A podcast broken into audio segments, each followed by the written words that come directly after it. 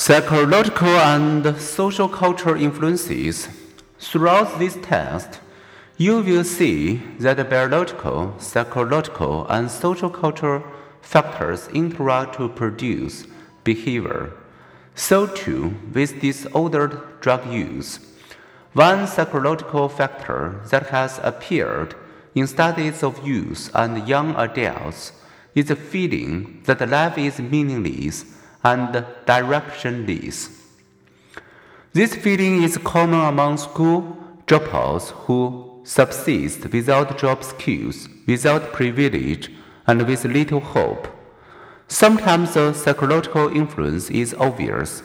Many heavy users of alcohol, marijuana, and cocaine have experienced significant stress or fear and are depressed. Girls with a history of depression eating disorders, or sexual or physical abuse are at risk for substance addiction.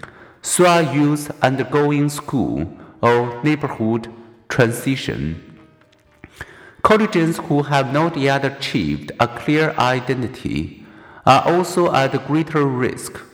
By temporarily dulling the pain of self awareness, psychoactive drugs may offer a way to avoid coping with depression, anger, anxiety, or insomnia. Smoking usually begins during early adolescence. Adolescent, self-conscious, and often thinking the world is watching their very move, are vulnerable to smoking's allure.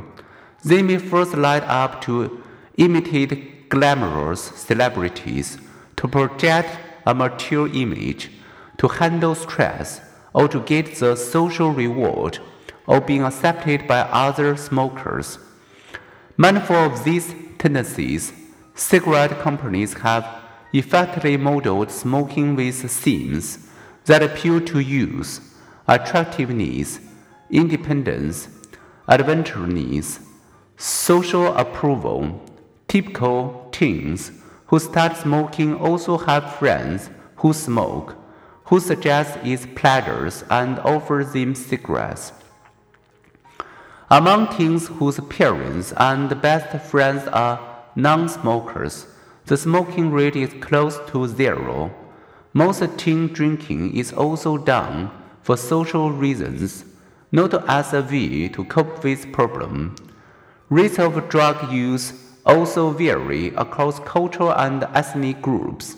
One survey of 100,000 teens in 35 European countries found that marijuana use in the prior 30 days ranged from 0 to 1% in Romania and Sweden to 20 to 22% in Britain, Switzerland, and France.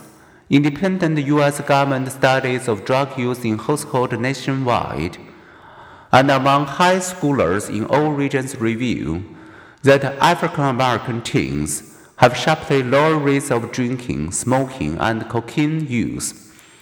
Alcohol and other drug addiction rates have also been low among actively religious people, with extremely low rates among Orthodox Jews, Mormons, Mennonites, and Amish.